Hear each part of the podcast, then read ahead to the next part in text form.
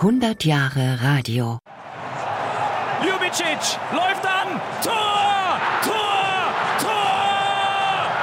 Einfach nur Wunder, wunderschön. Du glaubst es nicht. Tor in Dortmund! Abseits! Mein Gott! Und jetzt wieder Musiala. Tor! Tor! Tor! Flankenball fliegt noch mal rein in den 16er, landet bei Niklas Süle, der hat ihn am Fuß und der trifft, der trifft, der trifft. Ausgleich! Achtung, Achtung! Hier ist die Sendestelle Berlin. Vom Boxring zur Bundesliga. Sport im Radio. Aus der Reihe Radio macht Geschichte. Alle haben's Handy in der Hand, gucken immer drauf, hören vielleicht hier die große Bundesliga-Konferenz. Dynamisch, packend, schnell, emotionale Reportagen. Das ist die ARD-Bundesliga-Konferenz. Radio ist dafür wie gemacht. Vor rund 100 Jahren war das noch nicht jedem klar. Ich sehe noch heute die Gesichter der Direktoren vor mir. Was denn, sie wollen ein Fußballspiel? Wie denn, sie wollen mit dem Mikrofon rausgehen und am Spielfeld stehen und wollen nun berichten, die Bezeichnung Reportage, daran hat ja noch kein Mensch gedacht, am allerwenigsten auch ich. Alfred Braun von der Funkstunde Berlin, ein Radiopionier der ersten Stunde. Die Idee, live von sportlichen Wettkämpfen zu berichten, dürfte 1925 nicht ganz so außergewöhnlich gewesen sein, wie er es hier darstellt. Schon vier Jahre früher folgten in den USA Hunderttausende der ersten Funkübertragung eines Boxkampfs zwischen Jack Dempsey und Georges Carpentier.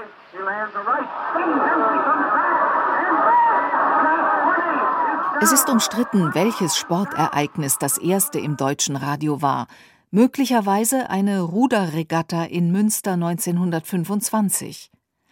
Am 1. November 1925 dann das erste Fußballspiel live im Radio. Preußen Münster gegen Arminia Bielefeld. Archivarisch erhalten ist davon nichts, denn Aufzeichnungen waren teuer, aber die Umstände sind überliefert. Der Reporter hat direkt hinter dem Tor in einem kleinen Hockeytor sein Mikrofon aufgebaut, um es vor Bällen aus Richtung des Spielfelds zu schützen. Umsonst. Die eigens gezogene Kabelleitung hat eine Störung. Die Reportage muss kurzerhand per Telefon übermittelt werden. Am Ende gewinnt Bielefeld mit 5 zu 0. Auch Alfred Braun schafft es schließlich, die Senderspitzen von Fußballreportagen zu überzeugen. Allerdings anders, als er es sich zunächst erhofft hatte. Das Spielfeld wurde wie ein riesengroßes Schachbrett in einzelne Quadrate eingeteilt. Und ein Schema, eine Abbildung dieser Einteilung, dieses Schachbretts, hatte jeder Hörer vor sich und ich hatte so ein Ding in der Hand und sollte nun genau berichten für die Laien, die sich die Zusammenhänge und alles nicht vorstellen konnten. Und meiner äh, Fähigkeit, es denen klarzumachen, traute man wohl nicht genügend. Ich sollte nur also sagen, jetzt ist der Ball in Ziffer 8. Jetzt, meine Damen und Herren, ist er in Quadrat 22. Jetzt in 42. Und schließlich fühlte ich mich ja so sauunglücklich in dieser Situation, denn es war ja nicht möglich, mit denselben Augen aufs Spielfeld zu gucken. Ich schiele nicht, also ich konnte es nicht fertigbringen, gleichzeitig auf das Spielfeld und gleichzeitig auf mein Schema zu gucken. Also mich hat die Wut gepackt. Und ich habe den Zettel schließlich zerrissen und ihn dem Winde übergeben, der die Fetzen fliegen ließ. Übers ganze Feld. Zum Rechtsaußen Bergmeier. Bergmeier kämpft mit dem rechten englischen Back. Letztlich haben die Pioniere wie Alfred Braun einen Stil entwickelt, der die Fußballberichterstattung über Jahrzehnte prägen sollte. Einwurf, Bergmeier wirft 12 Meter vor der Eckfahne. Aber der König im frühen Radiosport war nicht der Fußball, sondern Max Schmeling. Das Herz eines Boxers kennt nur eine Liebe, den Kampf um den Sieg ganz allein. Erster deutscher Weltmeister. Die Radioübertragungen seiner Kämpfe Straßenfeger, die auch technisch Maßstäbe setzen. Sein Kampf gegen Joe Louis 1936 in New York wird als erster über den Atlantik hinweg live übertragen. Entsprechend verrauscht ist die Archivaufnahme des Reporters, dessen rassistische Sprache leider auch Teil dieser historischen Aufnahme ist. Wieder eine rechte und noch eine. Max Feld jetzt, wie er noch nie gefeitet hat. Kämpft buchstäblich vom Unfall. Der Neger geht zurück, sagt, es kann nicht mehr. Da liegt er. Er nur noch. Wenig hat ihn zu Boden geschlagen.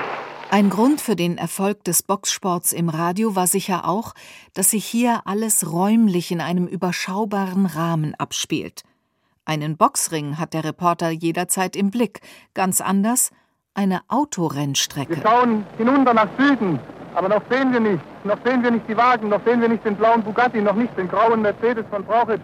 Aber jede Sekunde muss es kommen, denn es muss ja jetzt soweit sein. Immer noch nicht. Immer noch nicht.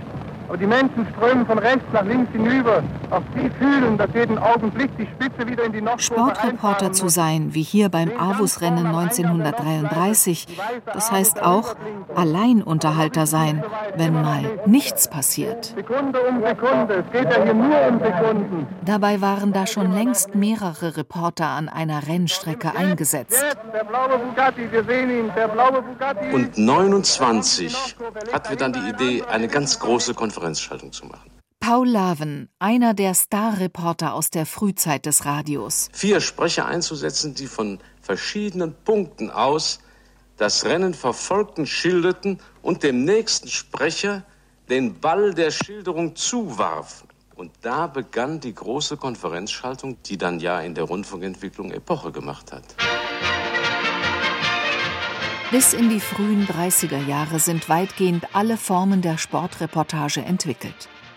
Die Nationalsozialisten geben der Entwicklung allerdings nochmal einen gewaltigen Schub. Der Rundfunk ist für sie perfektes Propagandamedium. In der Lage, auch diejenigen Teile emotional an das Regime zu binden, die sich für Politik wenig interessierten. Was eignet sich dafür besser als der Sport? Der Führer und Reichskanzler Adolf Hitler eröffnet die 11. Olympischen Spiele 1936 im Olympiastadion. Die Olympischen Spiele 1936 setzen Maßstäbe. 20 Übertragungswagen sind rund um die Uhr im Einsatz. An den Wettkampfstätten sorgen 350 Außenmikrofone dafür, dass nicht nur die Wettkämpfe selbst, sondern auch die Reaktionen aus dem Publikum perfekt in Szene gesetzt werden konnten wie hier beim 100-Meter-Rennen der Herren. Im gewaltigen Stadion. Atemlos verfolgt die Menge. Jetzt den Start auf die Plätze fertig. Los! Fahrlach sind sie losgeschossen. Der Holländer ist vorn. Jetzt kommt schon Jesse Owens zurück, liegt Metcalf. Borchmeier stampft verzweifelt. Auch der kleine Frank Wieger vorne, unendlich weit. Ziel. Technisch war die Sportberichterstattung im Hörfunk zu diesem Zeitpunkt ausgereift. Erst noch Jesse Owens. Weiter bis das Fernsehen weite Verbreitung fand, war das Radio für Jahrzehnte das wichtigste Medium. Gerade wenn es um Dynamik und Schnelligkeit ging. Dass 1954 noch der Hörfunk dominierte, beweist unter anderem, dass die Hörfunkreportage Herbert Zimmermanns vom WM-Endspiel 1954 aus dem Hintergrund müsste Rahn schießen. Rahn schießt! Da! Da! Da! Da! Sich ins kollektive Gedächtnis eingeschrieben hat. Die Reportage ist immer noch berühmt, auch weil hier die Begeisterung des Reporters greifbar wird. In der auf Sachlichkeit getrimmten Medienwelt der Nachkriegszeit war das die Ausnahme. Auch Herbert Zimmermann selbst sah sich im Überschwang zu einer Rechtfertigung genötigt. Halten Sie mich für verrückt, halten Sie mich für übergeschnappt. Ich glaube, auch Fußballleien sollten ein Herz haben, sollten sich an der Begeisterung unserer Mannschaft und an unserer eigenen Begeisterung mitfreuen. In dieser Epoche war das vielleicht das zentrale Spannungsfeld in der Sportberichterstattung. Großes Pathos war eigentlich verpönt, weil es zu sehr an den Nationalsozialismus erinnerte. Andererseits wurde auf beiden Seiten des Eisernen Vorhangs der Nutzen des Leistungssports erkannt und benutzt. Jedes Land der Welt benutzt den Sport als Aushängeschild der nationalen Identifikation. So DDR-Reporter Heinz Florian Oertel, eine der beliebtesten Figuren der DDR-Medienlandschaft vor allem weil er es schaffte, eben nicht allzu pathetisch, dafür umso ehrlicher seine Begeisterung für Sportler zum Ausdruck zu bringen. Wie hier zum Radfahrer Täve Schur. Ja, das ist Täve Schur. Täve Schur, er gewinnt. Täve Krumdorf. Täve Menschenskinder, bin ich glücklich. Holla, holla. Im Westen ging 1963 das Flaggschiff der bundesrepublikanischen Sportberichterstattung auf Sendung. Guten Tag, verehrte Sporthörer. Zum ersten Mal treffen wir uns zu dieser Stunde und auf dieser Welle, um Ihnen vom deutschen Meisterschaftsfußball zu berichten. Die Bundesliga-Konferenz ist heute aus dem Samstagsradio nicht mehr wegzudenken. In Kirchen beim Spiel Schalke gegen den VfB Stuttgart, in Bremen beim Spiel Werder Bremen gegen Borussia Dortmund und Besondere Momente entstehen, wenn Reporter es schaffen, ihre Gefühle ungefiltert, übersprudelnd ins Mikrofon zu transportieren. Wie am letzten Spieltag 1999. Bochum, Frankfurt, Nürnberg und Rostock konkurrieren am letzten Spieltag um zwei Nichtabstiegsplätze. Der Club taumelt, der Club hängt am Abgrund. Tor! Tor für Rostock!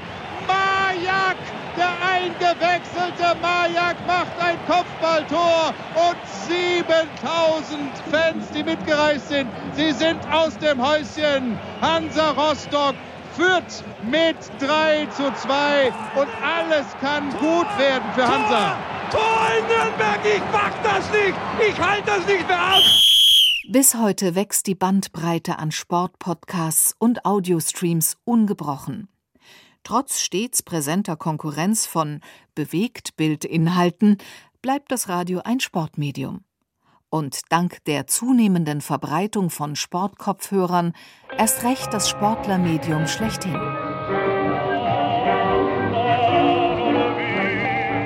Vom Boxring zur Bundesliga. Sport im Radio. Von Max Knieriemen. Für Radio macht Geschichte. Ein 15-teiliger Podcast von MDR, SWR und RBB in der ARD Audiothek.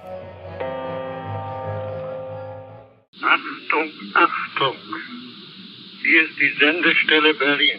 Hallo, ich bin Gabor Pahl und für alle, die gerne in die Vergangenheit eintauchen, habe ich etwas, was es sonst nirgends im deutschsprachigen Raum gibt. In meinem Podcast stelle ich euch historische Tonaufnahmen vor, ungeschnitten.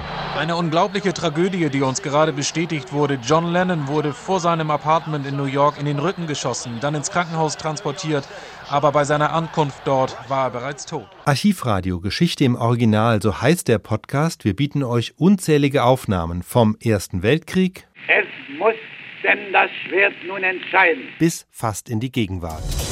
Die Sitzung des US-Kongresses in Washington ist unterbrochen worden. Grund ist, dass Demonstranten ins Kapitol eingedrungen sind. Und dann gibt es ja so berühmte Sätze der Geschichte. Niemand hat die Absicht, eine Mauer zu errichten. Wir wollen mehr Demokratie wagen. Wir haben so vieles geschafft, wir schaffen das. Und das Tolle am Archivradio ist, dass man solche Sätze dann nochmal im Gesamtzusammenhang hören kann. Wir fordern Sie alle auf, den alltäglichen Sexismus hier im Parlament einzustellen.